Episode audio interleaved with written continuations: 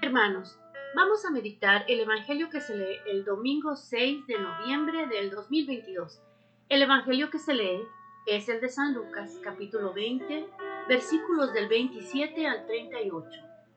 En aquel tiempo se acercaron algunos saduceos, los que dicen que no hay resurrección, y le preguntaron a Jesús, Maestro, Moisés nos dejó escrito si a uno se le muere su hermano, dejando mujer pero sin hijos, que tome la mujer como esposa y de descendencia a su hermano.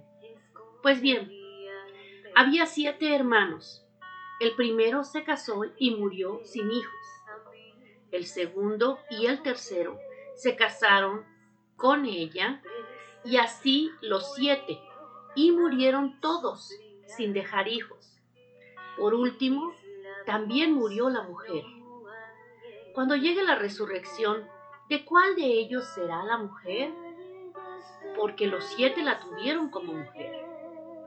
Jesús les dijo, en este mundo los hombres se casan y las mujeres toman esposo, pero los que sean juzgados dignos de tomar parte en el mundo futuro y en la resurrección de entre los muertos, no se casarán ni ellas serán dadas en matrimonio, pues ya no pueden morir, ya que son como ángeles y son hijos de Dios, porque son hijos de la resurrección.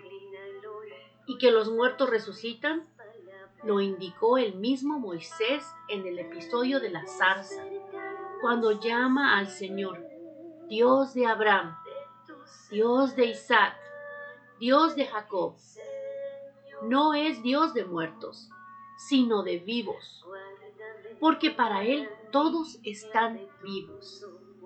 Palabra del Señor. Gloria a ti, Señor Jesús. Hermanos, el Señor en este Evangelio nos quiere dar a entender que estamos vivos ahorita y seguiremos vivos después de la muerte. Así es, no morimos, venimos aquí a aprender, hermanos, a caminar como Jesús, a purificar nuestras almas para poder estar con Él, para poder ser dignos de la resurrección.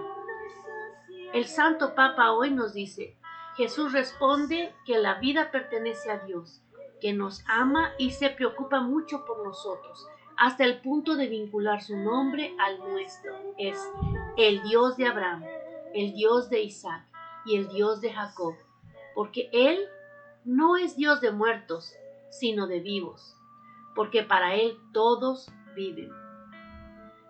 Hermanos, hoy nos ponemos en las manos del Señor porque ya sabemos que desde ahorita cuenta todo lo que hacemos, porque es la vida, empieza nuestra vida eterna desde hoy.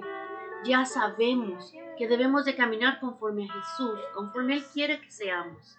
Debemos de ser humildes, debemos de leer su palabra, debemos ir a misa, debemos de observar los días del Señor y debemos sobre todo de amarnos los unos a los otros. ¿Para qué? Para que cuando muera este cuerpo, nuestra vida continúe y seamos dignos de su resurrección.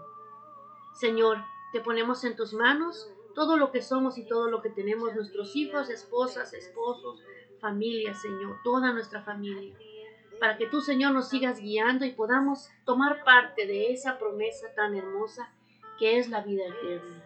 Todo esto te lo pedimos y agradecemos en el nombre poderoso de tu Hijo amado Jesucristo. Amén.